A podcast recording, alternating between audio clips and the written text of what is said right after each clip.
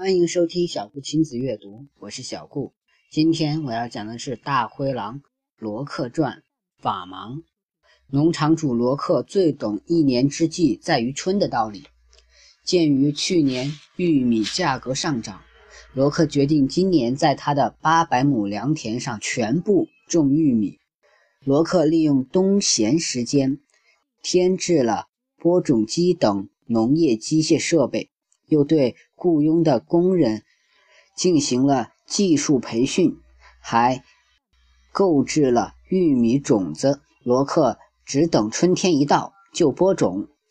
如今种地像赌博，选择种什么全看运气。罗克的农妇老婆在炕头上说：“我不靠运气，我靠分析。”罗克不同意老婆的话。罗克。订阅了大量农业报刊，终日研读。春天总算被罗克盼到了。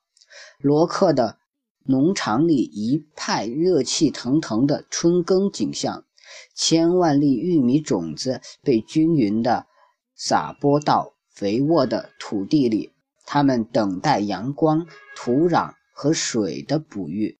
每一粒种子对罗克来说都是摇钱树。罗克戴着墨镜站在希望的田野上，检查农业工人的作业。他不时纠正他们的失误。晚上，罗克和老婆小卓庆祝完成下种。今年玉米的收购价还能上涨。老婆给罗克斟酒，百分之百。罗克一饮而尽。为什么？老婆问。现在的人不爱吃大米白面，这都是营养学家瞎说。玉米最有营养造成的，我就不信上帝把营养都让粗粮占了。普通人根本不懂营养学，还不是专家说什么他们就吃什么。罗克边喝酒边分析。老婆点头。我估计今年的玉米收购价最少是涨百分之二十。罗克胸有成竹，为你的吉言干一杯。老婆举杯，罗克和老婆碰杯。罗克天天到地头转悠，等他的种子发芽。半个月过去了，罗克的田野一片寂静。罗克纳闷，一个月过去了。土地上没有任何生机，罗克慌了。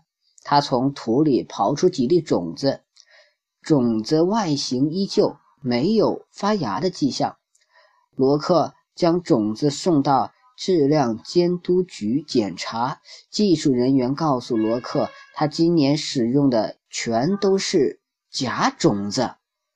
罗克满眼是“颗粒无收”四个大字，随后他昏死过去。罗克无法挽救损失，农民吃的是季节饭，过了这村就没这店了。到了秋季，玉米价格直线上升，罗克和老婆捶胸顿足：“我去法院告他们！”罗克怒吼。罗克将卖给他假种子的商人推上法院的被告席，法院判决不法商人向。罗克赔偿二十万元，罗克不服上诉，中级法院改判赔偿罗克三十万元，罗克不服上诉，高级法院的法官问罗克到底要求什么？我要求他终身不育。